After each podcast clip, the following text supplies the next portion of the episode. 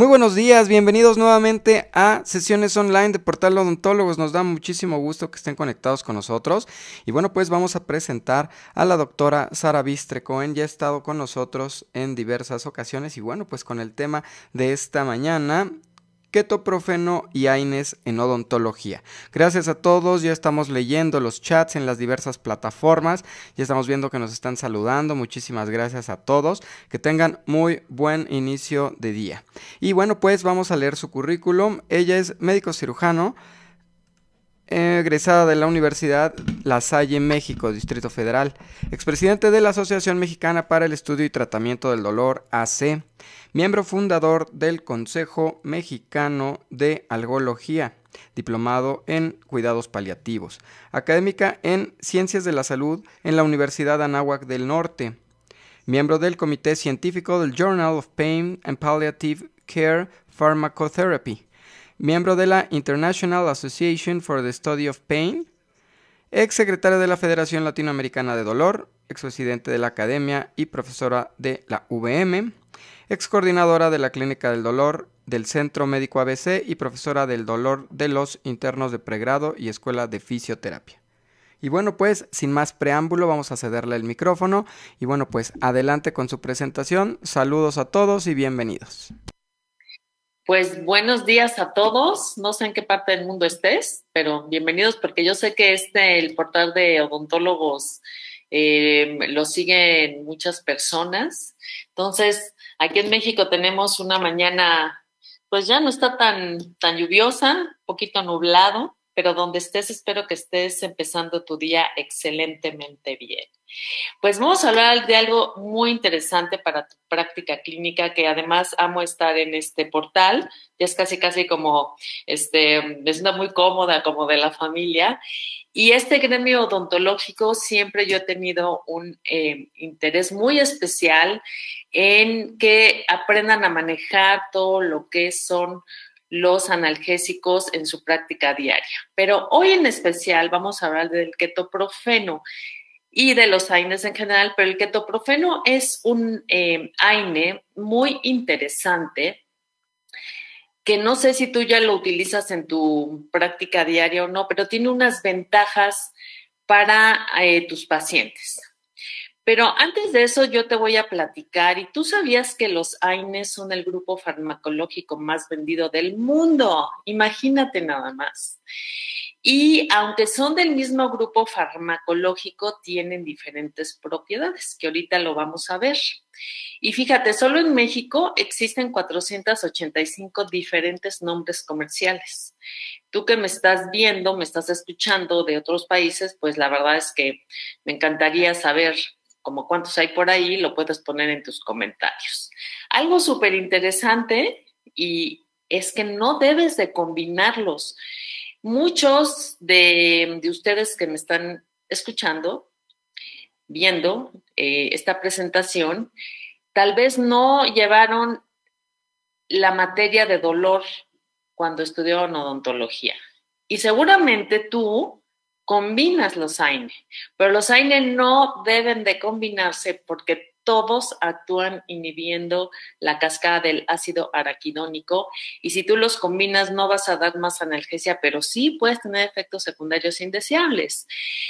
Cuando tú eliges un AINE, debes, antes que nada, en medicina del dolor, nosotros cuando prescribimos AINE tenemos que ver que sea un AINE seguro, si tu AINE no es seguro, pues entonces no lo des. Yo ahorita te voy a dar las indicaciones cuándo considerar que es seguro o no. Y obviamente que sea eficaz, porque pues, si no es eficaz, ¿para qué lo vas a dar, verdad? Entonces, a la hora de que tengas tu pluma y vayas a hacer la receta, tienes que pensar que vas a dar solo uno y tienes que elegir cuál es, que tiene que ser seguro y que tiene que ser eficaz. Entonces, yo a ti te pregunto y piensa, Lástima que no te puedo ver, me encantan las charlas en vivo, pero pues en esa ocasión no se puede, pero me encantaría que pienses cuál o cuáles prescribes y si a la hora de prescribir tú controlas el dolor de tus pacientes. Esta es una eh, tablita que la verdad es que no quiero que la veas eh, detenidamente, solo es para demostrarte que a la hora de la clínica y aterrizar la clínica, pues no nos importa mucho este, la clasificación como tal, como nos enseñaron en farmacología, porque cuando tengas a tu paciente mañana, este, o al ratito, pues la verdad es que esto no te va a aterrizar nada. Lo que sí es súper importante es que tú sepas que cuando tu paciente tiene dolor, hay inflamación y entonces se desencadena lo que es la cascada del ácido araquidónico y como sabes, se inhibe sobre todo prostaglandinas. Eso es como el mecanismo general de todos los AINE. Por eso te digo, no los puedes combinar. ¿Por qué? Porque si todos tienen el mismo mecanismo de acción, lo único que vas a hacer es dar más efectos secundarios, pero no vas a provocar más analgesia. Aquí lo interesante es que el ketoprofeno tiene un mecanismo de acción diferente o con una ventaja más, porque además de que inhibe prostaglandinas, va a inhibir otras cosas que a ti te van a interesar. Pero antes de eso, fíjate bien, tú tienes ahí tu AINE. Acuérdate que solo vas a dar uno, no sé cuáles tú eh, utilizas. Pero cuando das un AINE tienes que pensar, ¿qué busco en mi analgésico antiinflamatorio no esteroideo? ¿Qué busco? Acuérdate que las propiedades básicas de los AINES son cuatro. Obviamente son analgésicos, obvio, o sea, analgésicos antiinflamatorios no esteroideos. Antiinflamatorios también tienen propiedad antipirética y antiespasmódica, pero ¿qué crees? Que unos se destacan más que otros. Entonces, si vas a dar uno, tienes que saber cuál vas a elegir. Por ejemplo, un AINE que tiene más propiedad analgésica que otras es el ketorolaco, pero el ketorolaco casi no tiene efecto, más bien no tiene efecto antiinflamatorio. ¿Qué AINE o qué AINES tienen efecto antiinflamatorio? ¿Qué es lo que más te va a importar a ti? Porque lo que tú más ves en tu práctica clínica en odontología, en el área que te desenvuelvas, es inflamación, y una va a ser porque tu paciente ya llega con inflamación y otra porque tú vas a provocar la inflamación si tú haces algún procedimiento. ¿Quién o qué AINES tienen mucho poder, además de analgésico, pero más antiinflamatorio? El ketoprofeno, el ibuprofeno, el diclofenaco, naproxeno, esos tienen más propiedad antiinflamatoria. Si tú un paciente quieres bajarle la fiebre, pues el más más de todos los AINE que hay, que ya casi no se considera un AINE, pero todavía sí, es el metamisol o dipirona. Ese es el más.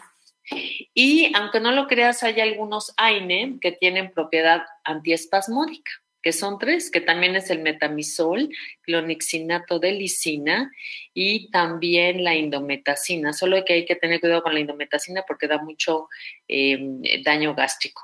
Entonces, antes de prescribir tienes que pensar, bueno, ¿qué busco en mi AINE? ¿Qué es lo que quiero para mi paciente? Y estos son tus pacientes, o sea, tus pacientes llegan con inflamación por muchos motivos, o como te digo, tú las provocas, ¿no?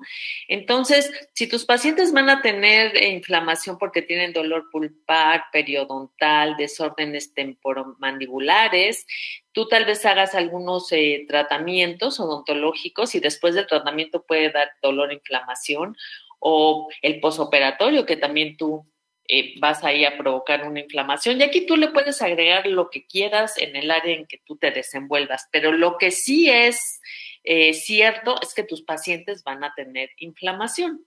Entonces, tienes aquí que pensar que tu AINE tiene que tener más eh, propiedades antiinflamatorias porque es lo que más vas a utilizar y tal vez estés dando un AINE que no es el adecuado o los estás combinando y no son los adecuados. El ketoprofeno, que es un AINE muy interesante, que se, fíjate bien, se sintetizó en Europa en 1967. Yo no sé si me estás escuchando de otro país, que a veces nos escuchan de hasta ha llegado hasta Europa, eh, América Latina. Yo no sé si tienen el ketoprofeno y desde cuándo lo tienen, pero ¿qué crees? En México lo tenemos desde hace 30 años. Si una sal, sal se le llama el nombre farmacológico de, de un medicamento, si una sal en un país tiene ya 30 años es porque es una sal que es segura, porque si no ya estaría fuera del mercado y porque es eficaz. Mira qué interesante el ketoprofeno y por eso em, hay que siempre ver cuáles son las propiedades que destacan para que tú lo puedas recetar. Tiene además, bueno, este el, efecto analgésico periférico, como todos los AINE. Antipirético, la verdad es que es muy poquito, pero sobre todo es súper antiinflamatorio que debes de tomar en cuenta, como ya te lo decía. Pero ¿por qué tiene esta ventaja, porque además de que inhibe prostaglandinas como todos los demás, también inhibe leucotrienos, que son los responsables de la inflamación y por esto es antiinflamatorio. También inhibe la actividad antibradiquinina y tiene un efecto estabilizador de la membrana lisosomal. Y entonces, como bloquea el lipoxigenasa y ciclooxigenasa, da más control de la inflamación. Muchos de ustedes, tú, por ejemplo, te dirás, bueno, ¿y qué pasa con el sangrado? Que luego les da miedo, ¿no? ¿O qué pasa con la cicatrización? Pues con el ketoprofeno no va a suceder nada de eso. Puedes estar seguro, segura de que es totalmente seguro en estos dos eh, ámbitos, además de que esto es lo que lo destaca para que lo utilices, porque lo que más quieres es esto. Y este artículo es especial para ti. Mira, aquí está el ketoprofeno en odontología y si puedes ver ahí en la figura, inhibe más leucotrienos que los otros. Entonces, esto hace que tu paciente va a estar mejor controlado, obviamente dolor, inflamación, que van de la mano, y entonces esto es maravilloso porque entonces ya tienes una opción más y tienes que pensar qué es lo que quieres. Muy bien. Y esto me encanta esta gráfica que te voy a dar porque ¿qué, tú sabes qué es lo que más manejas o qué tú y tus colegas, qué es lo que más prescriben en México, te vas a sorprender. Ahí va. Listo. Y si tú eres de otro país, me va a encantar que me pongas ahí en tus comentarios, pues qué es lo que más utilizan en tu país. Por lo pronto en México, mira que es súper interesante. Lo que más se receta es el paracetamol. ¿Y qué crees? Que el paracetamol no tiene tanto efecto ni analgésico, ni antiinflamatorio, ni antipirético y no tiene efecto antiespasmódico. De hecho, el paracetamol se considera un analgésico em, pues único no se considera dentro del grupo de los AINE. El paracetamol, además de que actúa a nivel central y periférico, desde el punto de vista farmacológico se une diferente a otra proteína y todos los demás AINE se unen a la misma proteína. ¿Cuál es la superventaja del paracetamol? Que el paracetamol eh, no va a tener estos efectos secundarios gástricos que sí tienen todos los demás AINE, pero te voy a dar una super em, consejo maravilloso. ¿Te acuerdas que yo te dije que solo puedes usar un AINE? Bueno, si tu AINE no te alcanza solito, sí puedes combinarlo con paracetamol. Y entonces hacen sinergia. Entonces tú dices, a ver, hoy en la mañana oí a la doctora que decía que solo un AINE, el que tú elijas dependiendo de tu paciente. Pero no te está alcanzando, dices, bueno, pues es, pero no le estoy quitando tanto el dolor como yo quiero. Entonces es muy sencillo. Tú vas a combinar el AINE que tú hayas elegido con paracetamol y entonces se va a dar la sinergia y entonces eh, esto es analgesia multimodal. Mira qué linda definición, ponme atención. La analgesia multimodal es la combinación de varios fármacos de diferentes grupos farmacológicos que das a dosis bajas para dar analgesia y evitar efectos secundarios indeseables. Y entonces eh, tú puedes dar el paracetamol con, por ejemplo, con lo que tú quieras, entonces se va a dar una sinergia. Pero vámonos para otra vez saber eh, qué recetan en México. Entonces, fíjate, qué contradicción. Lo que más recetan es paracetamol, porque dicen es que no le causa daño. Sí, pero no le estás dando un analgésico con este poder antiinflamatorio. Pero yo nomás te digo que es lo que, ya que está la referencia, lo que recetas aquí en México. Seguido por ibuprofeno.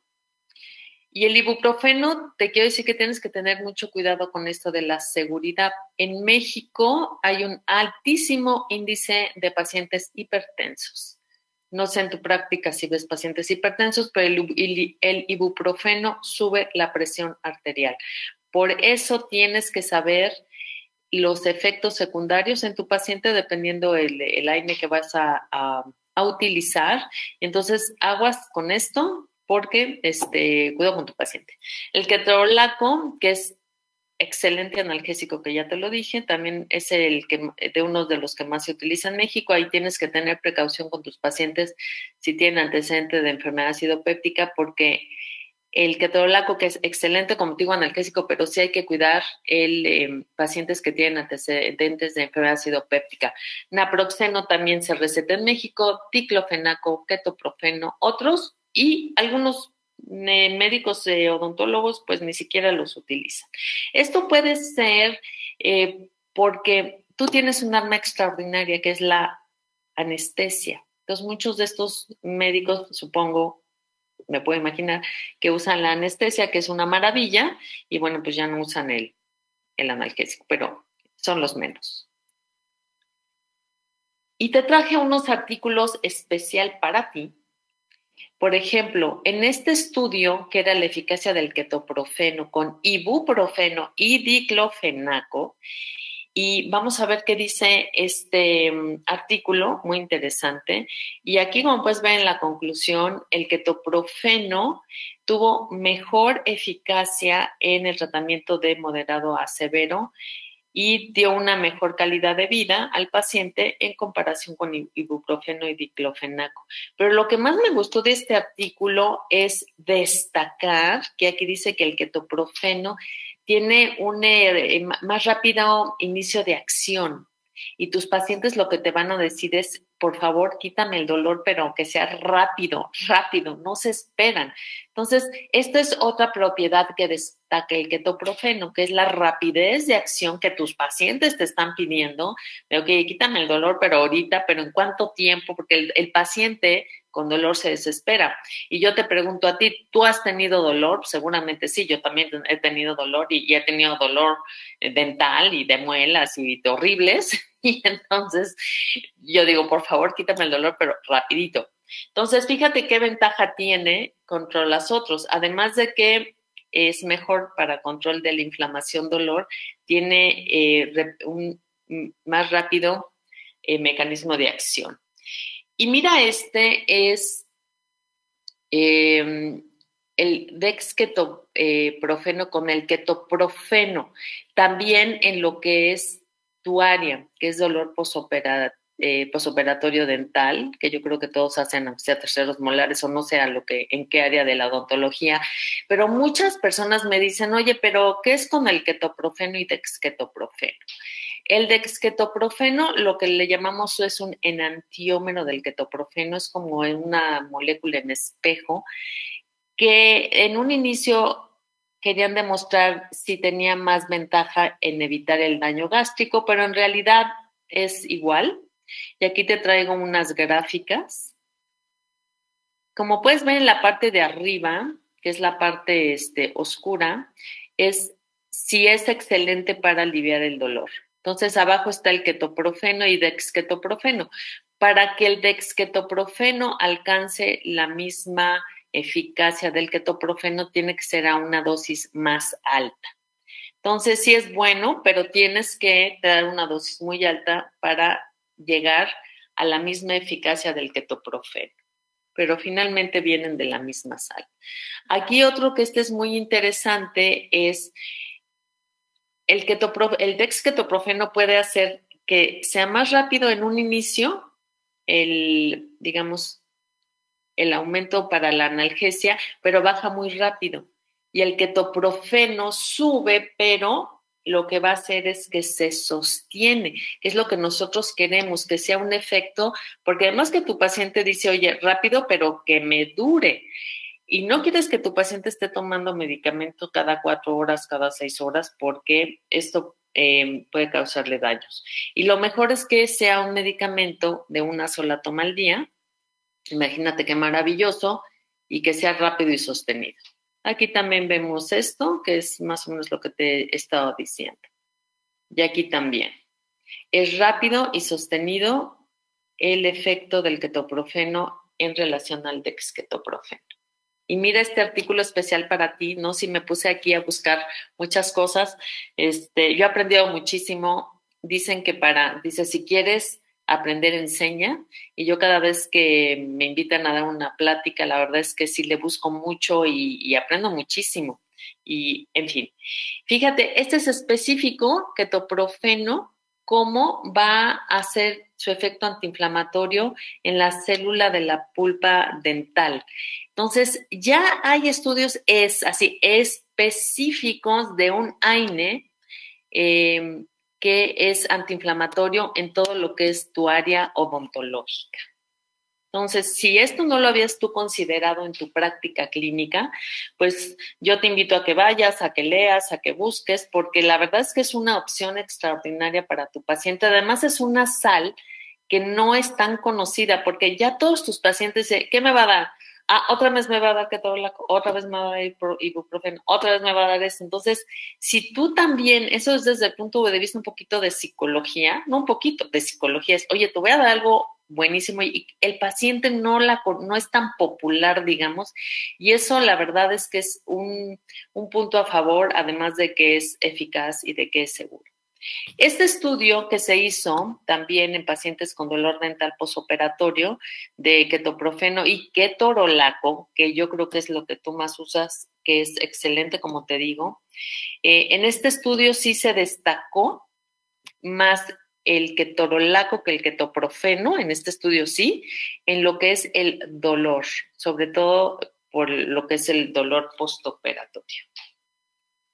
Entonces, finalmente tú eres el único, la única, que cuando tengas a tu paciente enfrente vas a ver qué te sirve. A mí luego llegan y me dan estudios, me dicen, digo, pero sí, a mí el que me da la guía y veo si de veras me sirve o no es mi paciente. Entonces yo te invito que tú lo pruebes en tu práctica clínica y eh, veas cómo te funciona. Entonces, antes de prescribir, ¿qué tienes que saber de los AINE? Fíjate bien, te dije, y yo doy clases, entonces los alumnos luego me dicen, ah, la doctora Viste dijo que solo un AINE, entonces le voy a dar 10 ketoprofenos o le voy a dar 10, este, no sé, la sal que tú quieras, ¿no? Pues no, acuérdate que los AINE tienen efecto techo. Esto quiere decir que tiene una dosis máxima diaria. No te puedes pasar, no que te diga que tengas, que tienes que dar uno, este, puedes dar mucha dosis. A ver, vamos a poner un ejemplo. Paracetamol, que es lo que más recetas en México. El paracetamol tienes que dar máximo 3 gramos al día. Si tú das 4, 5, 6, no vas a dar más analgesia y vas a tener efectos secundarios indeseables. Ketoprofeno, por ejemplo, 150 miligramos al día. El ketorolaco, que se abusa muchísimo de las dosis, no más de 30 eh, miligramos por día. En México esto se abusa muchísimo. Entonces tienes que tener cuidado y saber cuál es el efecto techo. Y como te decía antes, si tú ya tienes tu AINE ahí preferido que tú amas y ya mm, dijiste, este sí es lo que quiero para mi paciente, pero no te está alcanzando, se puede potencializar ya, como ya te, decía, como ya te decía, con paracetamol, pero también con opioide, sobre todo para los pacientes que tienen dolor severo, que ahorita vamos a ver cómo vas a elegir tu, tu o cómo puedes combinar tu AINE para que tenga mayor potencia y tu paciente tenga menos dolor, puedes también combinarlo con opioides. Solo ojo, por favor, que me estás escuchando. Los AINE, si tu paciente tiene enfermedad acidopéptica, con mucha precaución. Si es por un periodo cortito, lo das.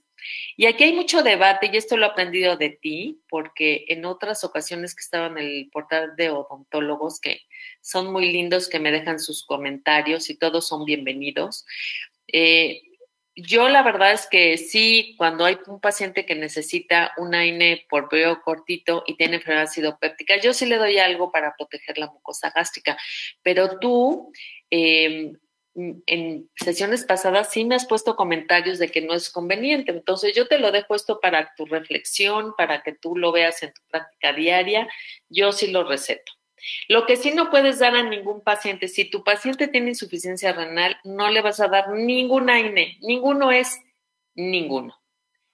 ¿Qué le puedes dar entonces a tu paciente si tiene insuficiencia renal? Pues le puedes dar el paracetamol. El paracetamol se usa mucho porque es muy noble en muchos sentidos. No causa enfermedades. Este, si tu paciente tiene también problema de enfermedad acidopéptica, pues entonces le vas a dar el paracetamol.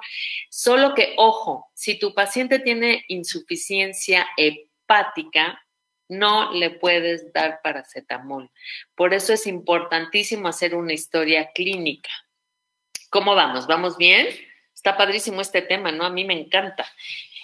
y mira qué interesante, lástima que no me puedes ver, este, pero si yo te dijera ahorita, oye, me está doliendo el pie izquierdo, este, pues me tendrías que creer porque el dolor es subjetivo y siempre que hay que creerle el dolor eh, al paciente. En tu área, pues muchas veces es tan obvio como si ves un absceso, por ejemplo, la caries, no sé, alguna gingivitis, este, pulpitis, pues eso es como muy obvio y lo ves, entonces ahí no tienes duda de si tu paciente tiene dolor o no.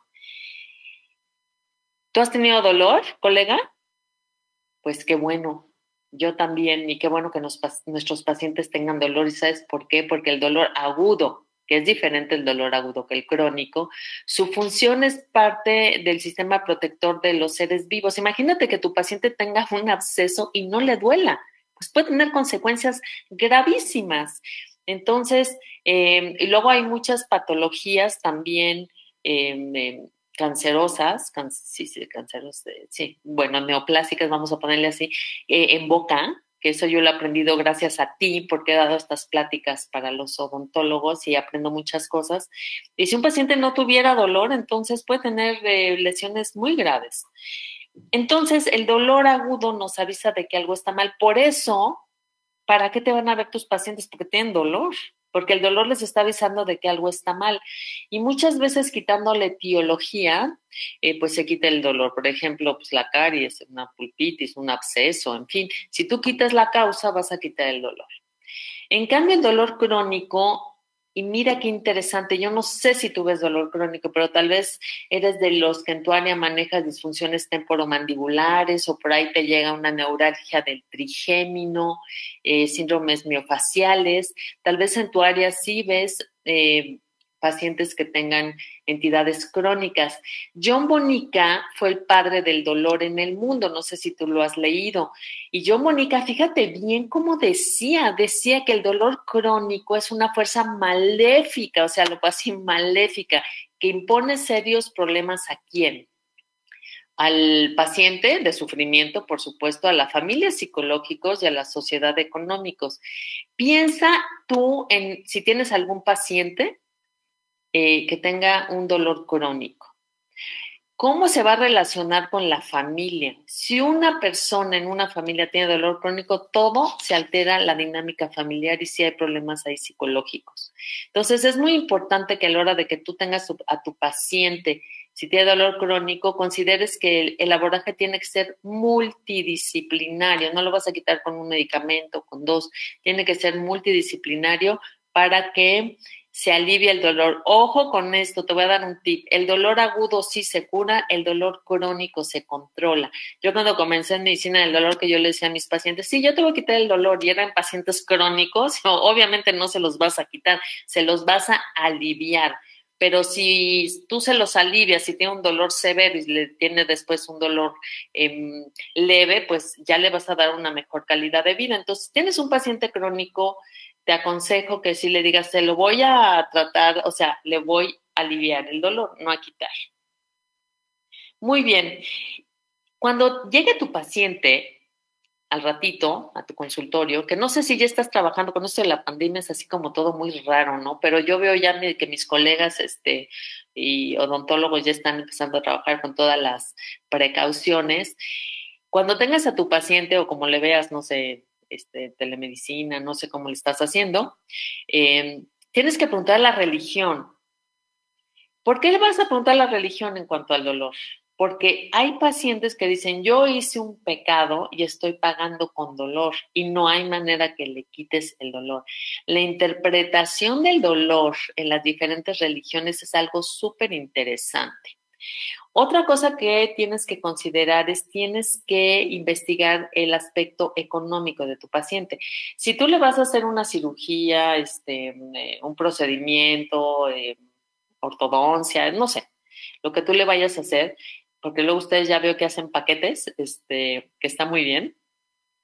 Eh, tienes que ver el aspecto económico de tu paciente, que no es lo mismo un paciente que te pueda pagar o no, y esto le puede causar ansiedad a tu paciente y puede tener hasta más dolor porque está cambiando su estado eh, de ánimo. Es lo mismo en este concepto del aspecto psicológico y en tu área es súper interesantísimo. Tienes que ver si tu paciente tuvo antecedentes Em, pues, traumático, se puede decir, en cuanto a experiencias odontológicas pasadas. Por ejemplo, yo, cuando yo era niña, este, pues que antes no había toda esta cosa del, de la prevención y llevar a los niños. Ya tengo este, mis dos hijos, ya tengo hasta nietos, y ellos sí era la cultura de llevarlos al odontólogo y el flúor, que ahorita creo que ya no se usa tanto el flúor, pero era otra cultura odontológica. Yo cuando era niña, pues era tú que estás aquí en México, ¿te acuerdas de los chicles motitas? Este, me metía 10 chicles motitas junto con mis hermanos a ver quién hacía la bomba más grande. Entonces no había esta cultura. Entonces, por ejemplo, yo tengo antecedentes y tengo experiencias no gratas de ir al odontólogo. Entonces, te lo estoy platicando esto por el aspecto psicológico. Ahorita ya se me quitó, obviamente, ya, ya, ya lo procesé, pero yo iba al odontólogo y nada más de oír la fresa yo ya tenía dolor, sin que me hagan nada. Entonces, a la hora de que llegue tu paciente, tienes que saber cómo está desde el punto de vista psicológico una puede ser por experiencias previas, otra puede ser por otra causa. Por ejemplo, si tu paciente ese día se sacó la lotería y tenía cita contigo, pues va a llegar muy feliz, no va a percibir menos el dolor. Si un paciente tuvo un, eh, mal día ese día, va a llegar contigo y va a percibir más el dolor. No es que tenga más, pero sí tienes que saber en qué estado psicológico está tu paciente para saber cómo percibe más su dolor. El aspecto social, un paciente que tiene dolor no quiere socializar. Y mira qué interesante si me estás oyendo en eh, América Latina, esta cosa cultural que tenemos en América Latina. Tú imagínate, no sé dónde estás sentado ahorita, en tu casa, en tu oficina, no lo sé. Este, y de repente llega una niña y se cae juntito de ti, una niñita de siete años. Y luego imagínate que llega un niño de siete años y se cae igualitito. ¿Qué hacemos instintivamente? agarramos a la niña y sana, sana, ¿no? Pobrecita, te pegaste. Y al niño que le decimos, tú eres machito, tú no lloras. ¿Cómo sabemos que no le dolió más al niño que a la niña? Entonces, el dolor es total. Al ratito que veas un paciente, hables con él o lo veas en el consultorio, pues detente unos segunditos a considerar todo esto. ¿Sabes cuál es el error más grande, pero más, más, más grande a la hora de eh, prescribir analgésicos en general es que no se sabe el origen del dolor. Si tú sabes de dónde viene el dolor, entonces no te vas a equivocar a la hora de prescribir. Esta tablita, ponle mucha atención, este, tú puedes tomar, este es mi, em, yo hice esta presentación, puedes tomar todos los datos, este, yo comparto el conocimiento, porque siempre les digo, me voy a, cuando me muera, me voy a llevar el conocimiento a la tumba. Entonces yo mejor, este, con mucho gusto, les comparto esta información y toma nota y te regalo toda mi presentación con muchísimo gusto. Fíjate bien, el dolor somático, que es el que tú más ves, es el dolor musculoesquelético. Este es cuando el paciente dice está localizado, me punce, es opresivo. Entonces, este tipo de dolor va a responder muy bien a AINES. ¿Cuántos? Uno, ya te lo dije, opioides también uno, hay opioides débiles y potentes.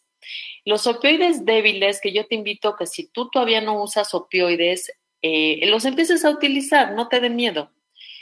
El opioide débil que más se utiliza es el tramadol. En México también tenemos la codeína y vas a dar ese o si es dolor severo que ahorita te voy a explicar cómo lo vas a elegir, puede ser todo lo que se eh, morfina, tapentadol, pero si tú no, buprenorfina, no te animas a utilizarlos, bueno, hay algólogos que te pueden ayudar eh, en ese sentido. Infiltraciones maravillosas y como yo te decía, tú tienes un arma divina que es extraordinaria, que es la anestesia.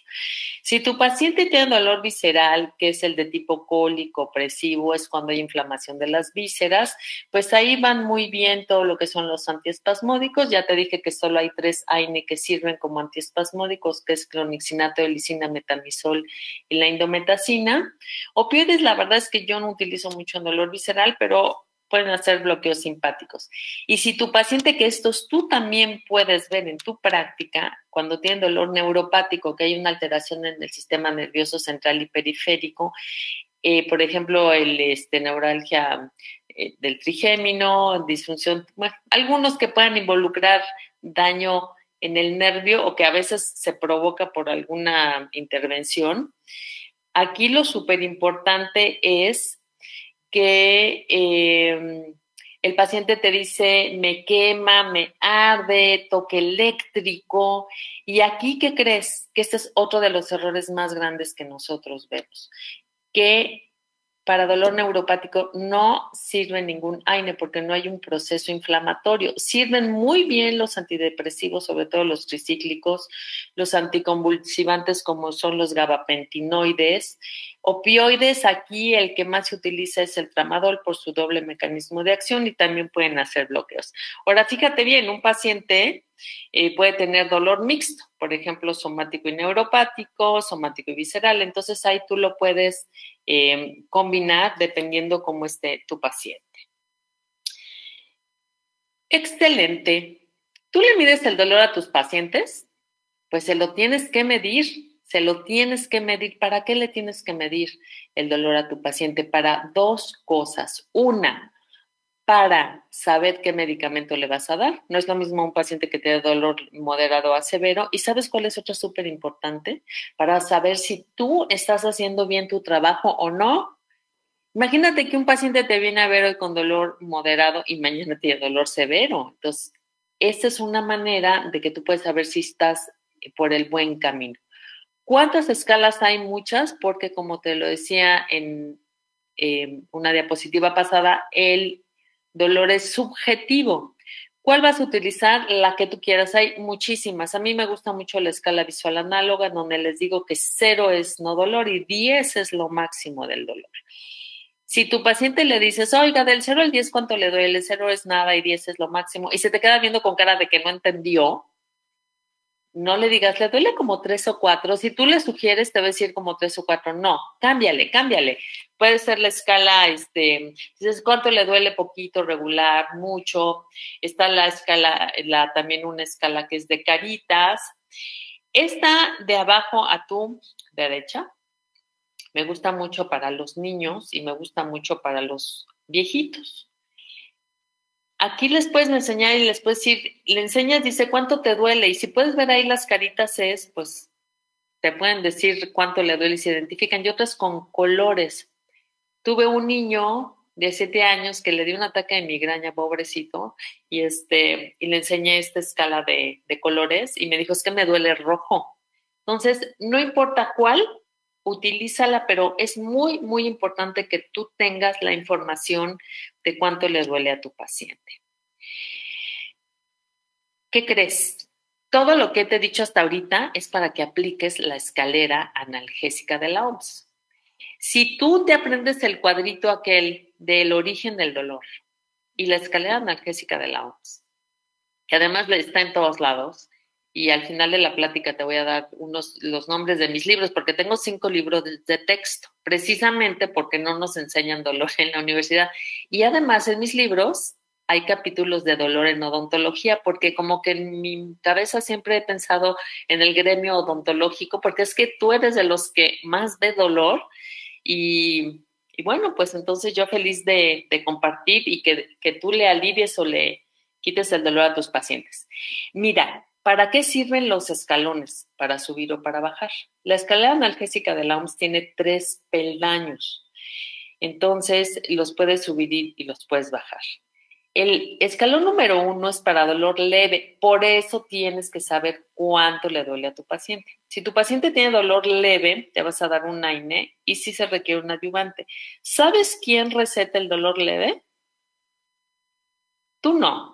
Tu paciente no te va a ir a ver si tiene dolor leve, porque eh, la automedicación, el viene, viene, Em, la televisión como antes Lolita ya la en este país. Entonces, todo mundo y te va a tratar de la comadre, todo mundo te va a tratar de em, darle al paciente si tiene dolor leve y se va a tomar lo que le digan, pero es muy raro que un paciente si tiene dolor leve te vaya a ver o no. Pero en cambio, si tiene dolor moderado, entonces por eso tienes que medir otra vez cuánto le duele a tu paciente. Aquí vas a dar el AINE de tu elección el adyuvante sí se requiere y un opioide débil, como en México tenemos el tramadol, que la verdad es que es el que más se usa, y tenemos codeína, pero solo la codeína está combinada con paracetamol. Y si tu paciente tiene dolor severo, pues entonces te quedas con tu AINE, adyuvante sí se requiere, y aquí sí vas a dar un opioide potente, como ya los que te decía. Si tu paciente, fíjate bien, tiene un dolor eh, crónico, esta escalera se va a subir, va para arriba, si es dolor crónico. Y como el dolor crónico, por ejemplo, una artritis en la articulación temporomandibular, lo puedes tener. Eh, todos los que son eh, procesos degenerativos de la articulación son crónicos y a veces tu paciente va a tener menos dolor o más dolor. Como el dolor crónico no es lineal y es dinámico, puedes subir y bajar la escalera. Pero si tu paciente tiene dolor severo, esta escalera va eh, en descenso. Entonces tienes que bajar esta escalera de lo que es de dolor severo, moderado, hasta leve si es dolor agudo. Muy bien. Y como ya te decía, cuando tengas a tu paciente tienes que saber y hacerle una historia clínica y hacerle una semiología del dolor. Entonces tienes que, oye, ¿dónde le duele? ¿Cómo le duele? Le tienes que ir preguntando desde cuándo. Entonces, puedes ya saber si es dolor agudo, si es dolor crónico, si es somático, visceral, neuropático mixto, qué le ayuda, qué medicamentos le han ayudado, cuáles no le han ayudado, interfiere con su vida cotidiana. Y aquí tú ya puedes hacer el diagnóstico. A ver, dime si no, tus pacientes. Pues tus pacientes son, pueden ser diabéticos, hipertensos, con hipercolesterolemia, con otras entidades. Yo he tenido pacientes que se toman 10 medicamentos en la mañana, 10 a mediodía, 10 en la noche. Si tú le vas a dar un analgésico, piensa que lo ideal es que sea un medicamento que dure 24 horas, tu AINE que dure 24 horas porque si no tu paciente no va a tener apego al tratamiento. Puede ser el primer día si se lo tome cada seis horas, cada ocho horas, según lo que tú le recetes, o mucho cuidado. Hay pacientes que tienen tanto dolor que abusan, que si tú le dices se va a tomar una cada ocho horas, se toma dos cada ocho horas. Entonces hay que tener mucho cuidado. Entonces, a la hora de prescribir, y te voy a decir esto también por qué. Una es para que se apeguen al tratamiento y otra es los costos. Si tú das un medicamento que sea accesible, que sea de cada 24 horas, entonces porque tu paciente se va a pegar más al tratamiento. Muchas veces tú le prescribes, fíjate bien, esto es de, eh, desde el punto de vista económico, ¿cuánto cobras la consulta? ¿Cuánto cobras tu procedimiento? ¿Cuánto le va a costar a tu paciente ir a la farmacia, que muchas veces tú das antibióticos, la mayoría de las veces creo, o muchas? Entonces, suma, suma, suma, y a veces el paciente dice, híjole, es que ya va a salir muy caro. También tienes que considerar el costo de todo lo que estás mandando. Y esto es lo que te decía de analgesia multimodal, es la combinación de varios fármacos o técnicas que vas a dar para que tu paciente tenga alivio. En este caso ya hablamos de medicamentos, Muchas veces tú tienes que hacer cirugías, por supuesto, fisioterapia y rehabilitación, no sé qué tanto en tu práctica, tal vez cosas más crónicas. Bloques de infiltraciones son extraordinarias, la anestesia, y hay pacientes crónicos que sí necesitan la psicoterapia. ¿Alguna vez has tenido así agruras, pirosis, que sientes que se te está quemando el estómago? Pues esto no es lo más grave cuando se abusa de los AINE. Mientras yo te estoy dando esta plática, en México y en el mundo se están muriendo viejitos de sangrado de tubo digestivo secundario al abuso de AINE. Te puedes imaginar, te puedes imaginar, esto es gravísimo. Entonces, por eso cuando me piden que yo hable del dolor y y pueda compartir esta información contigo, pues yo feliz. Y entonces, de verdad hay que estar como muy cautelosos a la hora de dar el AINE, elegir el adecuado y esto es muy importante. Bueno, y entonces, ¿por qué no se trata el dolor? Porque seguramente tú tienes pacientes de que te están hable y hable, no se me quita el dolor, no se me quita el dolor. ¿Qué crees que después de esta plática te vas a descansar al respecto? Porque vas a controlar mucho mejor a tus pacientes. Entonces, porque no se selecciona bien por los efectos secundarios. Y esto es muy importante. A ver, piensa, a ti te enseñaron cuando le duele al paciente, le vas a dar el medicamento, o sea, PRN, pues así aprendimos nosotros, pero el PRN ya está obsoleto. Si tu paciente tiene dolor un día o toda la vida, le vas a dar el medicamento con horario. ¿Y sabes por qué? Porque tienes, si tú ya sabes que tu paciente va a tener dolor, pues entonces eh, tienes que bloquear las vías del dolor y prevenir que tu paciente tenga mucho dolor para darle entonces mucho analgésico. Y otra es porque no se utilizan los opioides. En América Latina y en México hay algo que se llama la opofobia, que es el miedo a los opioides. A ver, déjame regresarme aquí, nada más. Ok. Te voy a decir nada más cuál es la definición de adicción porque seguramente tú que estás escuchando me dices, no, yo no doy opioides porque mi paciente se va a hacer adicto. No se va a hacer adicto. Ponme atención con esta definición. La adicción es el uso compulsivo de una sustancia sin un fin médico que cause daños al individuo y a la sociedad. La adicción es la dependencia, eh, dependencia psicológica.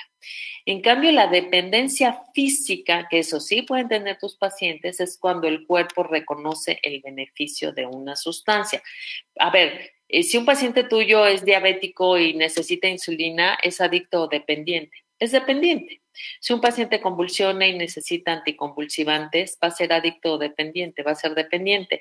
Y si tu paciente tiene dolor y necesita un opioide, va a ser dependiente, no se va a ser adicto Ojo nada más con los opioides. Si tu paciente tiene antecedente de em, adicción a otras sustancias o en su familia hay adicciones, en, eso, en ese caso sí, con súper precaución, darlos. Perfecto. Y siempre, colega, que me estás escuchando, dile si vas a dar opioides, si vas a dar ayudantes. Oye, puede ser que vas a tener efectos secundarios indeseables, porque si tú le dices a tu paciente que eso puede pasar, entonces se va a quedar tranquilo. En opioides, si es que ya los utilizas, el estreñimiento es un efecto secundario que nunca se quita. Eh, el mareo, la náusea se les puede quitar si das adyuvantes, también pueden tener un poquito de mareo al principio. Entonces, si tú te anticipas y le dices a tu paciente, entonces ellos van a estar como más tranquilos. Muy bien, pues tú ya eres un odontólogo, algólogo, porque ya esta lección la tienes este, muy bien este, digerida. Es, ya dijiste, ahora sí ya entendí muy bien, o si ya lo sabes, ya lo reforzaste pero tienes que hacer muy bien tu receta. Como dice aquí, aquí dice una cucharadita 300 veces al día, pues no. Y a mí la verdad es que me pasó la semana pasada. Este, entonces, cuando hagas una receta, ponle el nombre del paciente. Tal vez tú veas pacientes de la misma familia y luego ya ni saben de quién es la receta. Ponle el nombre, ponle la fecha, porque a veces le dices, me va a venir a ver en una semana, ¿no? En dos semanas, ponle la fecha. Si ves niños, o viejitos, aunque no lo creas, kilogramos de peso al día. Ya los viejitos ya son como niños, tienes que tener mucho cuidado con las dosis. Y le tienes que poner cada cuánto y por cuánto tiempo. Yo tuve una paciente que me trajo una receta y decía, tomar tres al día. Y como decía tomar tres al día, se tomó tres juntitas al mismo tiempo y obviamente le causó este, muchos problemas. Entonces tienes que poner cada 8 horas, cada eh, 12 horas, cada 24 horas y por cuánto tiempo, una semana Y si es, si es yo que veo muchos pacientes crónicos, pues yo le pongo continuo hasta la nueva cita, porque si no aclaras todo esto, puedes tener fracaso en, el, en el tratamiento. Y otra cosa muy importante, a ver, tú que me estás escuchando, que estás viendo esta plática, ¿a ti te gusta que te inyecten? Así que digas que te guste, que te guste, pues habrá alguien que le guste, pero que prefieras. Eh, mira, en medicina del dolor tenemos un principio. No provocar un dolor eh, para quitar otro. En tu área, obviamente, y en cosas agudas, si es un dolor agudo, pues la vía parenteral sí funciona. Pero si es un paciente, y otra vez te digo, tú tienes un arma extraordinaria, tú tienes la anestesia, que es una maravilla.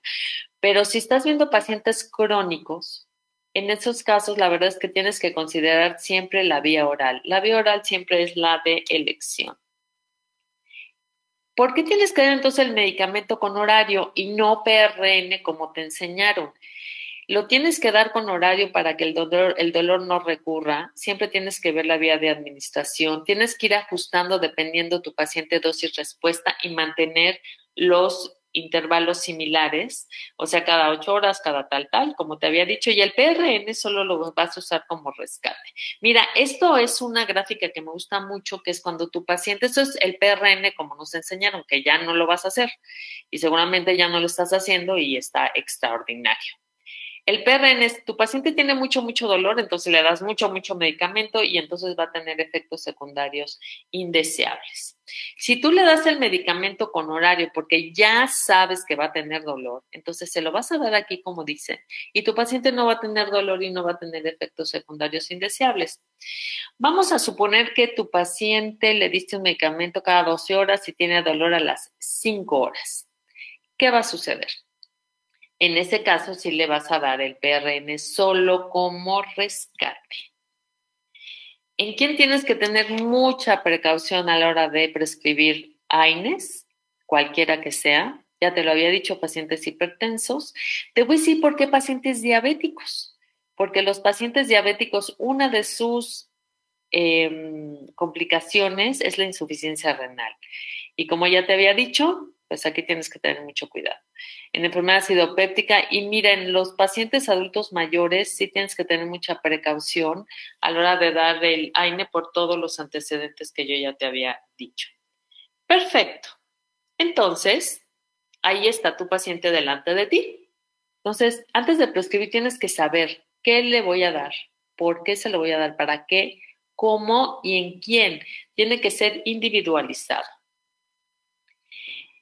En México, y no sé si me estás escuchando en otras partes del mundo, tenemos el ketoprofeno, que como te decía, lo más, más importante es que sea un medicamento eficaz, porque pues, si no, ¿para qué lo vas a recetar? Que sea seguro, porque esto es una cosa ya de principios de ética, de efecto rápido y sostenido. Eso es lo que te dicen tus pacientes. Por favor, dame algo que me quite el dolor rápido, pero que me dure.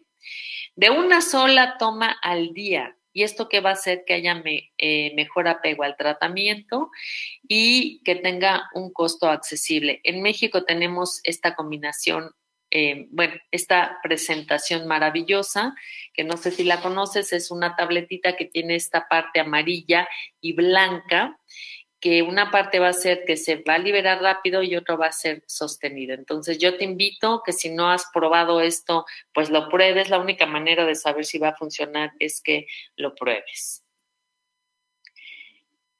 Cuando veas a un paciente, ahorita ya sé que con esto de la cuarentena y la pandemia y todo este asunto, este, a veces, bueno, tú sí lo tienes que ver, tú no tienes de otra, o sea, en odontología tienes que ver a tu paciente lo ideal es que lo veas y después le prescribas. A mí me ha pasado y seguramente a ti que te hablan por teléfono y dice, oye, estoy con la mamá de mi amiga y le duele, ¿qué le doy?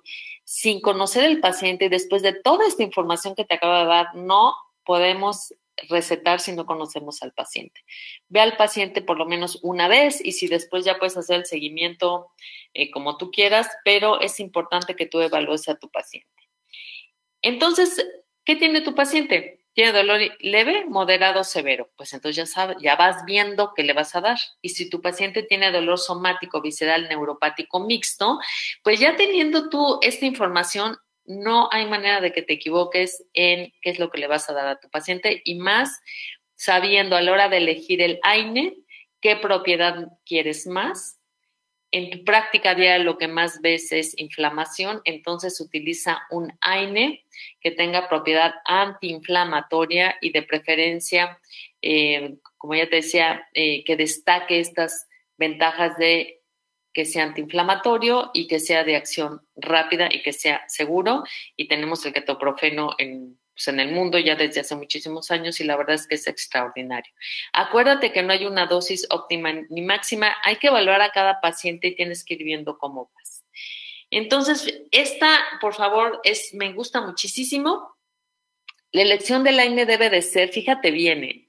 rigurosa, basándose en su calidad, seguridad y eficacia cada paciente es diferente y siempre pon esto en tu mente porque esto te va a salvar de, hacerle daño a tu paciente sin querer, por supuesto, de pasarte de la dosis, de tener efectos secundarios indeseables.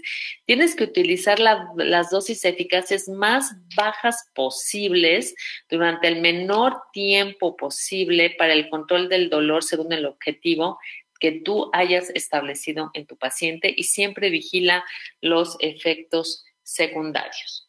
Yo con esto termino y este pues feliz de compartir aquí este es mi correo electrónico, aquí ya no puse mis redes sociales, pero tengo Instagram que es DRA, que es de doctora Sara Bistre. Todas mis redes sociales son de Sara Bistres, LinkedIn, en Facebook, este, mi página web, eh, pues todas las redes sociales. Ya tengo hasta canal de YouTube, que tengo muchas pláticas de odontología. Entonces mi canal de YouTube también es eh, Sara Bistre. Entonces, si tienes, sí contesto y los que me conocen ya han estado aquí en este portal, el que me escribe en alguna de mis redes sociales o por correo electrónico, siempre contesto.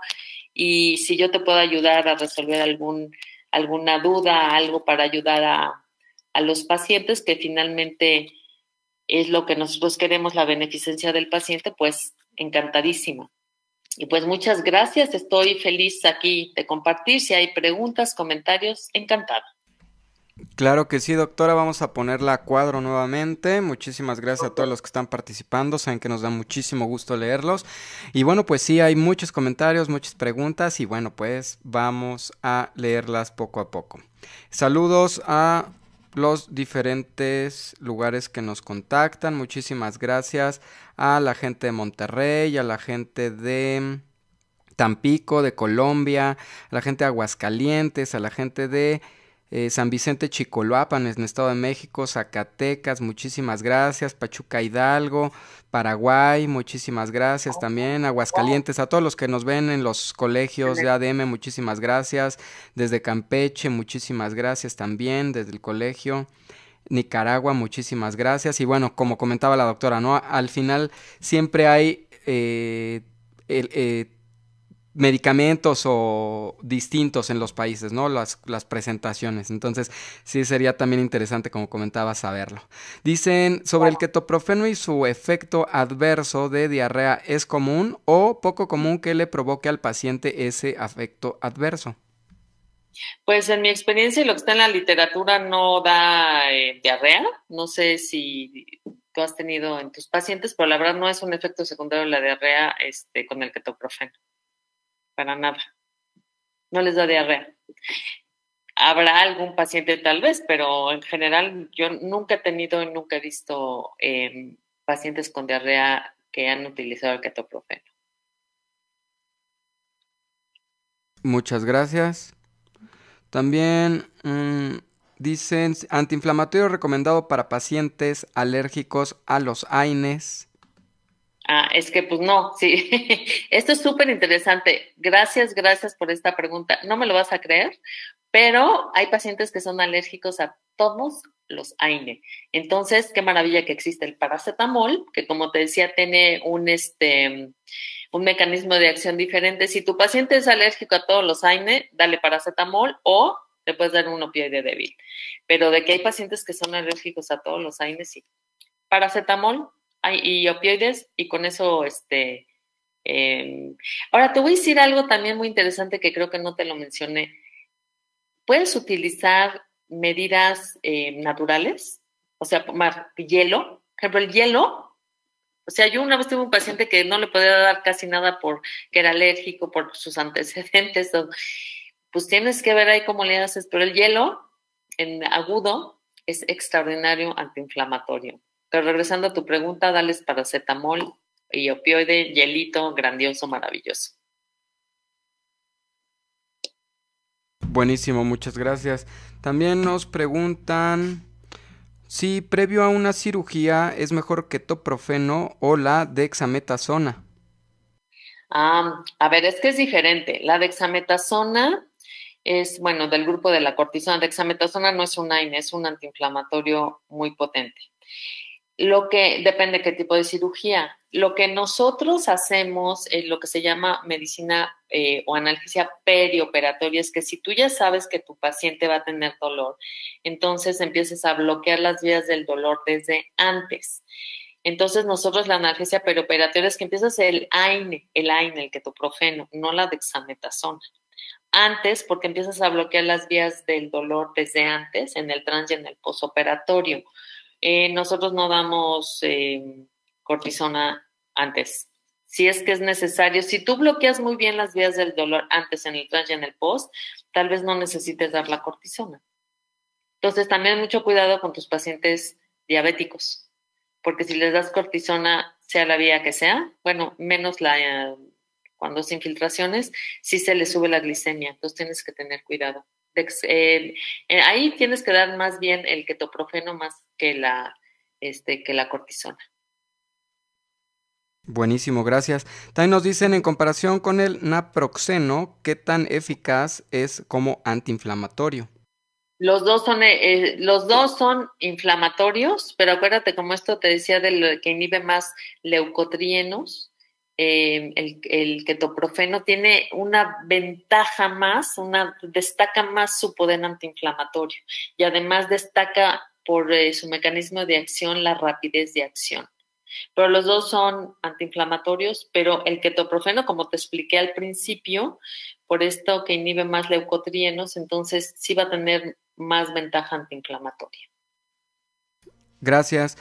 ¿Qué opinan de la combinación de ceftriaxona, un gramo, con dexametasona, 8 miligramos, intramuscular, como tratamiento del dolor postoperatorio dental? A ver, espérame tantito. La ceftriaxona es un antibiótico. Entonces, este, pues como que no. A ver, otra vez, bueno, no sé, ceftriaxona es un antibiótico con dexametasona. Ajá. Pues Intramuscular dice, como tratamiento postoperatorio. Pues no, la verdad es que eso no es un tratamiento para dolor. O sea, para dolor necesitas un analgésico, ya sea AINE, un opioide, un adyuvante, porque en este caso la ceftriaxona pues es un antibiótico y la dexametasona es que la, la dexametasona la verdad es que no la utilizamos nosotros para eh, tanto para dolor, eh, solo en algunos casos, pero son muy muy específicos, pero regresando al contestando, no, Vientos, gracias. Existen pacientes que reportan que solo el ketorolaco o el ketorolaco les alivia el dolor, así sea dolor de cabeza, de muela, etcétera. ¿Cómo podemos tratar a ese paciente con un dolor leve? Porque él solo quiere ketorolaco o ketoprofeno. A ver, te voy a explicar. El paciente conoce su cuerpo y el paciente sabe que le quita el dolor. Es muy difícil que tú le digas a un paciente que le cambies entonces, mira, yo, yo creo que ahí relájate un poquito porque el paciente al final del día va a hacer lo que él considera que es lo mejor para él. Entonces, eh, nada más con precaución tú decirle del ketorolaco, eh, si ya lo va a tomar, si es, o sea, que no lo tome crónico porque le va a dar una úlcera terrible, pero hay pacientes que eventualmente, hace cuenta, para un dolor de cabeza pueden tomar el ketorolaco, que lo tomen, pero si es eventual. ¿Qué se puede hacer si un paciente ya le gusta un AINE y el otro? Que los roten. Acuérdate que se saturan receptores. Entonces, si un paciente está convencido que el ketorolaco le quita el dolor de cabeza, pues se lo va a seguir tomando, porque además sí le funciona, no es que no le funcione. Si un paciente está convencido del ketoprofeno, pues que lo siga tomando nada más. Fíjate bien, nosotros tenemos que cuidar al paciente. Y yo siempre le digo a mi paciente, yo soy tu mejor consejera y tú eres tu mejor doctor. Al final del día el paciente va a hacer lo que quiera, pero nosotros tenemos la obligación de dar la información al paciente porque el paciente, de verdad, o sea, yo tengo ejerciendo más de 30 años y el paciente hace lo que, lo que quiere al final del día. Entonces tú infórmale de las ventajas, desventajas, oriéntalo, pero te voy a repetir, si un paciente ese analgésico le funciona, ese analgésico se lo va a seguir tomando. Entonces, nada más eh, adviértele de, de los efectos secundarios que pueda tener. Cuídalo nada más, oriéntalo. Nosotros tenemos que educar al paciente. Excelente, gracias. Hablan mucho acerca de las tablas, de dónde, dónde las pueden conseguir. Entonces Ah. están los datos ahí de la doctora. Y también Espérame, preguntan de sus libros. Estoy- ¿Puedo un momentito enseñarles algo? Sí, claro. También están preguntando de sus libros, cómo se llaman y Ah, pues mira, toda esa parte. Ya está, aquí los tengo, porque siempre les digo, pero mira, este si lo estás viendo, ¿sí se ve bien? No sé si se ve bien. Sí, igual un poquito más para arriba y para que se vea completo, exacto. Ok, este es un libro que, digo, tengo cinco, pero te voy a dar los que te van a servir a ti. Este se llama Dolor y Cuidados Paliativos, Diagnóstico y Tratamiento, es de editorial Trillas.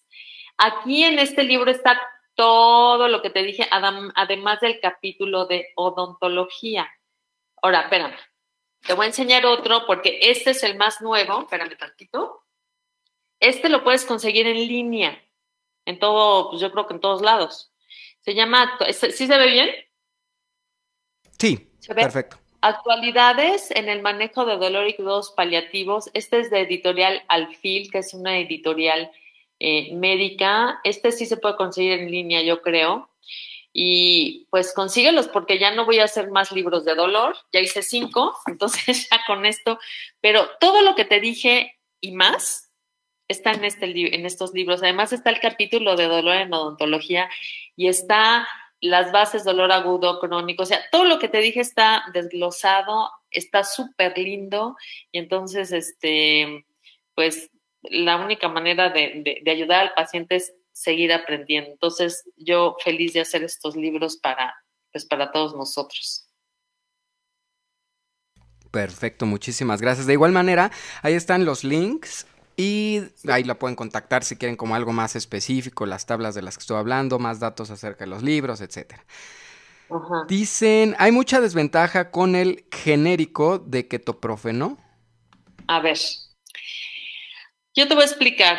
A mí no me gustan los genéricos porque el vehículo puede ser la misma, pero muchas veces la bioequivalencia no es la misma. Entonces te pueden decir, esto es este el genérico de tal tal, ¿no?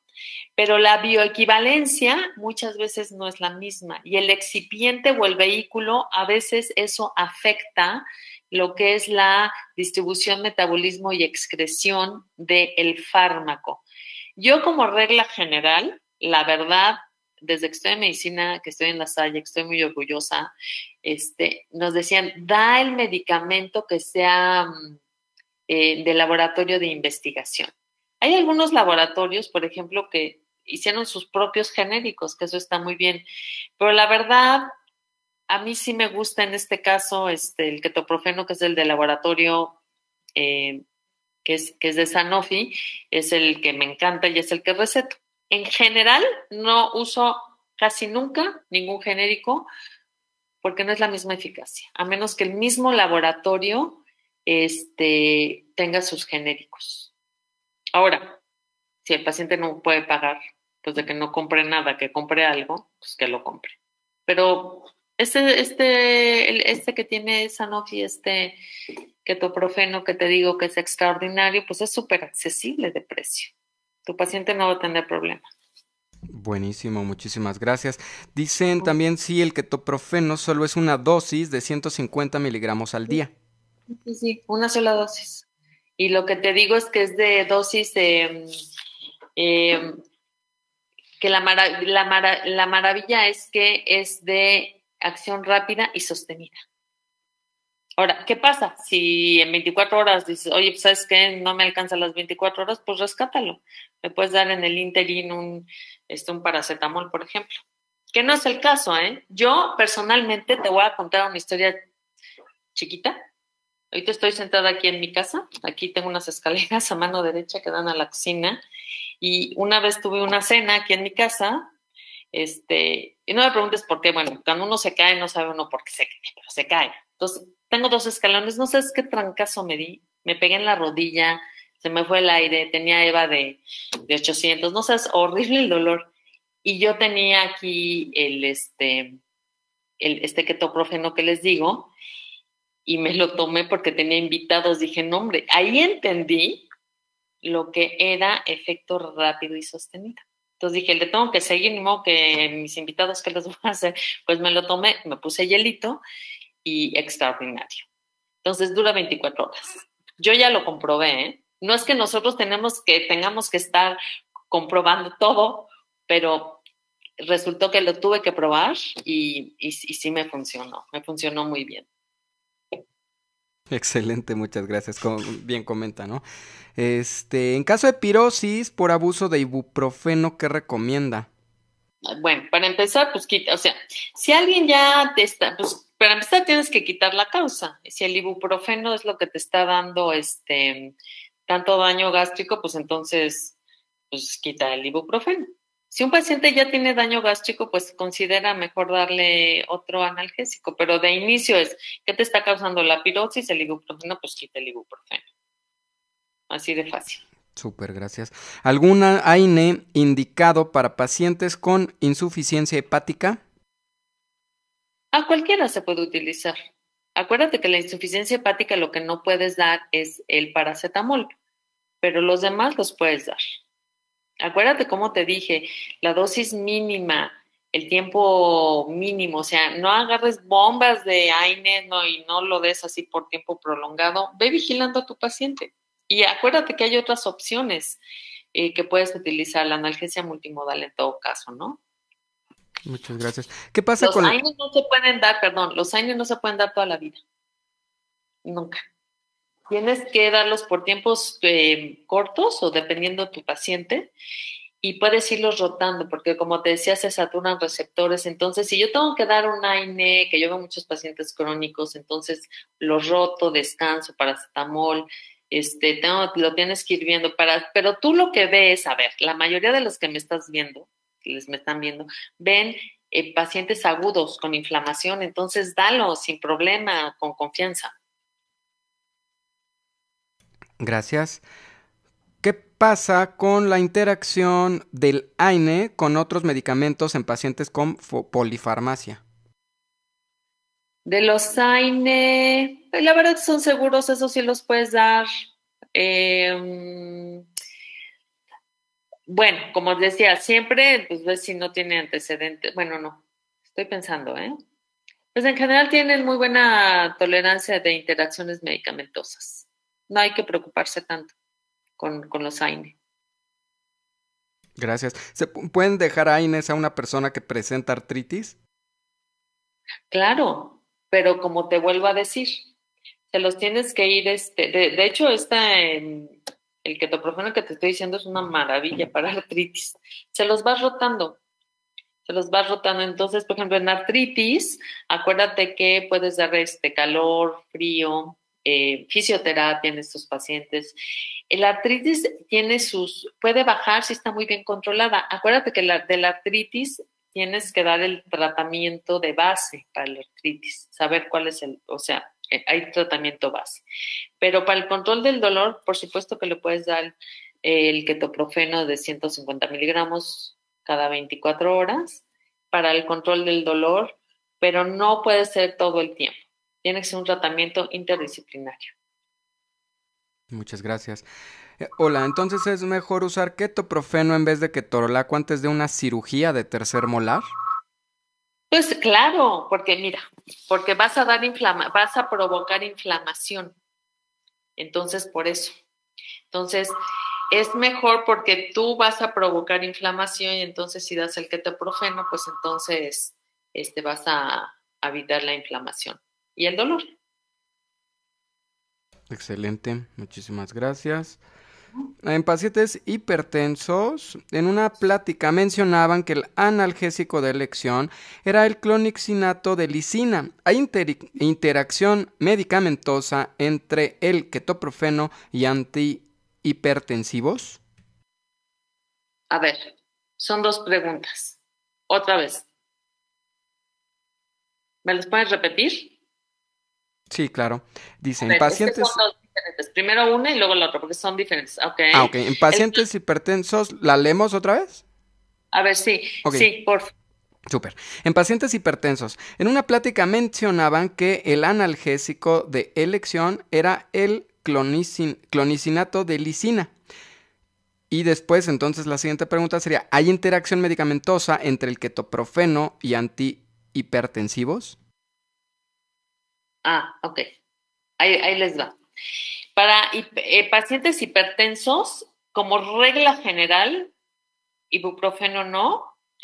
El clonixinato de lisina pues, se lo puedes dar, ¿por qué no? No es el de elección, ¿eh? O sea, si un paciente más bien, paciente hipertenso con dolor, ¿qué le puedo dar? La verdad es que le puedes dar cualquier AINE, menos el ibuprofeno, porque se sube la presión arterial. Sí le puedes dar clonixinato de lisina y sí le puedes dar ketoprofeno sin ningún problema. Gracias.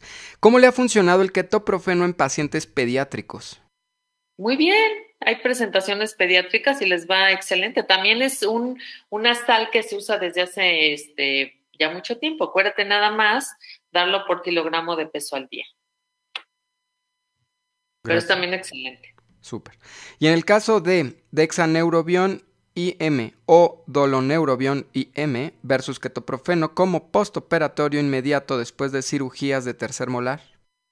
A ver, es que son diferentes. Una cosa es que, o sea, le puedes dar el, no es lo mismo cortisona, puedes combinar la cortisona con el ketoprofeno sin problema, eso es analgesia multimodal. Entonces puedes dar II y no OO.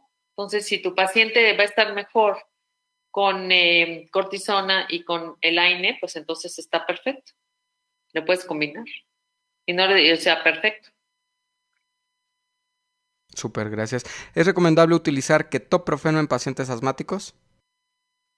Sin ningún problema. Sin ningún problema.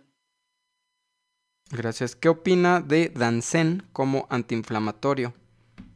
Es que el Dansen no es antiinflamatorio, ese ayuda mm, no es un, ese es para reparar después de una cirugía el tejido. Para eso es el Dansen. El Dansen no es un antiinflamatorio como tal. Ahora puedes combinar el Dansen porque se repara el tejido después de una cirugía. Puedes dar el Dansen junto con el, el sin problema. Pero no es un antiinflamatorio como tal el Dansen, ¿eh? para nada. Gracias. ¿Los AINES en pacientes hipertensos se puede por corto plazo? Sí, sí, sí, sí, por corto y si es a largo plazo, dependiendo, ya les, les expliqué toda la plática y en estas eh, últimas eh, preguntas, tienes que ir nada más cuidando a tu paciente y evitar los eh, AINES que ya te dije que no se pueden dar, pero sí se pueden dar. Nada más tienes que vigilar a tu paciente. Ibuprofeno no en hipertensos, por favor y tienes que cuidar em, también su función renal en ellos. Y si su función renal no está bien en tu paciente hipertenso, pues entonces ningún AINE. Y le das paracetamol. Super, gracias. Ketoprofeno versus meloxicam en tratamientos quirúrgicos. Está bien, los dos son em, analgésicos antiinflamatorios. Entonces, el meloxicam también es bueno, es noble, también es de 24 horas en, en este paciente. Lo que pasa es que ese no es de rápido y sostenido. Entonces, por eso a mí me gusta mucho este ketoprofeno que les digo, porque es de dosis rápida y sostenida. Pero el meloxicam también es un, es un AINE antiinflamatorio eh, muy noble que también podemos utilizar. Gracias. Eh, para los pacientes pediátricos, ¿a partir de qué edad se puede administrar el ketoprofeno? Es a partir de los dos años. Gracias.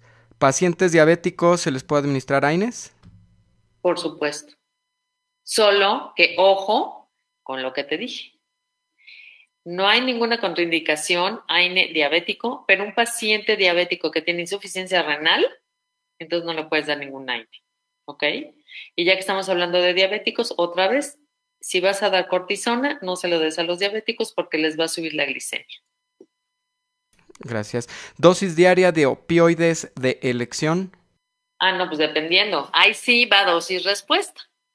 Y es más, para que sepas, los opioides potentes no tienen efecto techo. Puedes subir, subir, subir, subir, subir y no pasa nada. Pero tienes que saber cómo utilizarlo. O sea, para eso sí se requiere un entrenamiento de manejo de opioides.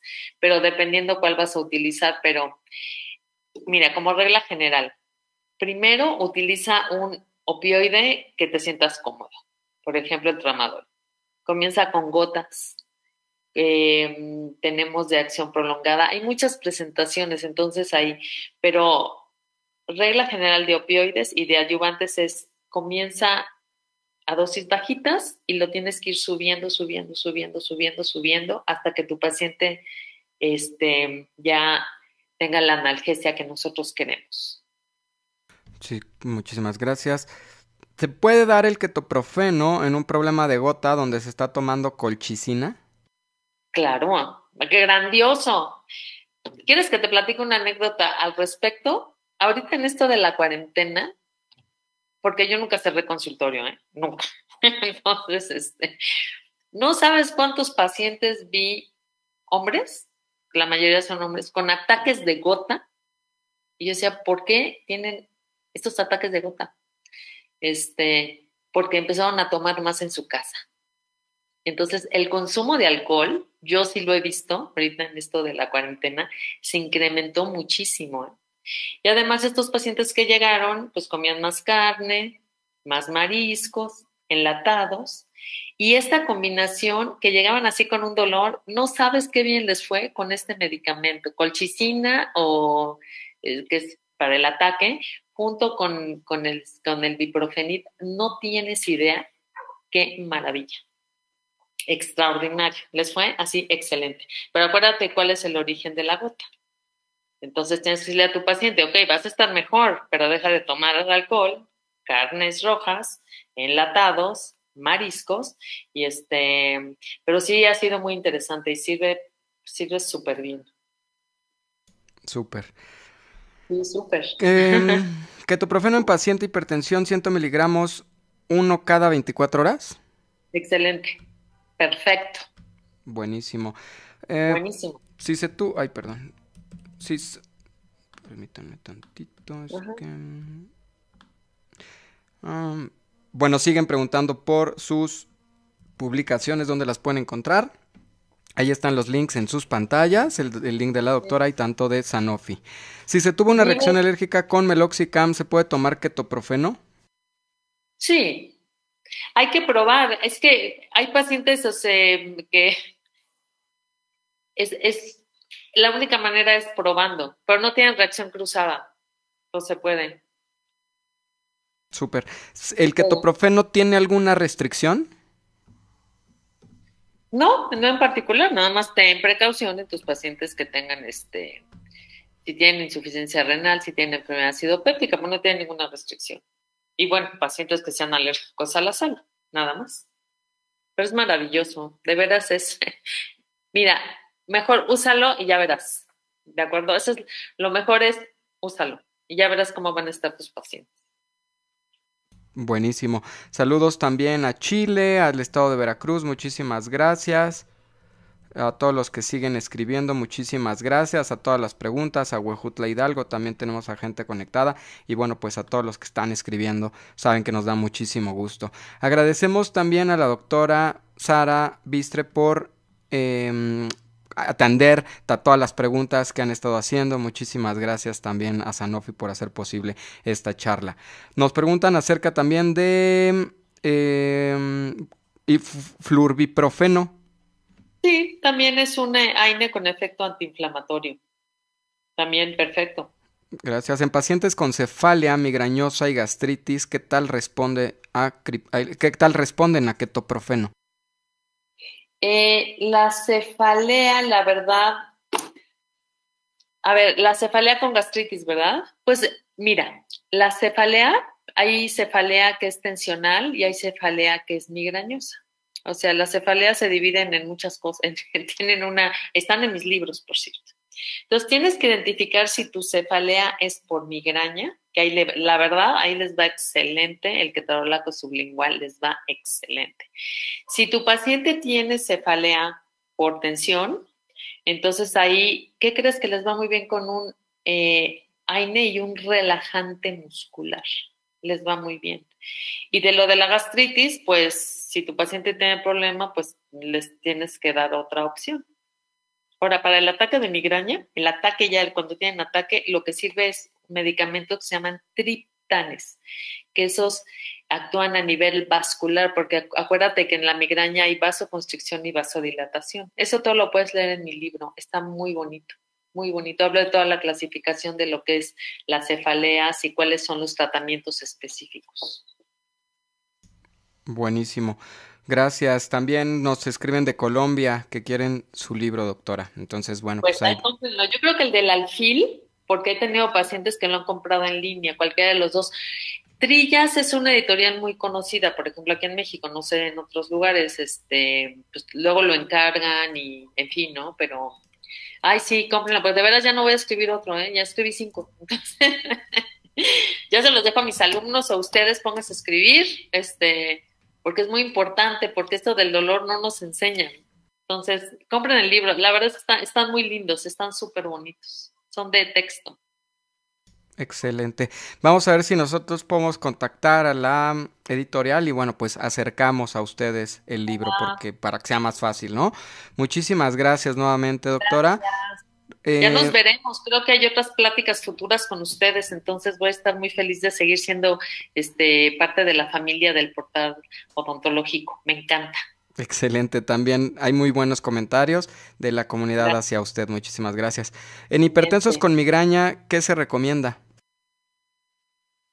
Hipertensos con migraña, pues es la misma base, es lo mismo. Este, es que para la migraña otra vez, para migraña lo más importante es em, eh, dar, es que ahí hay tratamiento profiláctico, que casi siempre damos anticonvulsivantes, aunque suene muy raro, eso es profiláctico. Luego, para prevenirlo, digamos, para el pródromo, si los pacientes con migraña, no importa si es hipertenso, este, ahí sí me gusta mucho el ketorolaco sublingual. Y si ya está el ataque de migraña, entonces ahí damos los triptanes. Y no importa si el paciente es hipertenso, es el mismo tratamiento para todos. A menos, sí, para todos. A menos de que el paciente tenga insuficiencia renal, no dar el, este, el ketorolaco.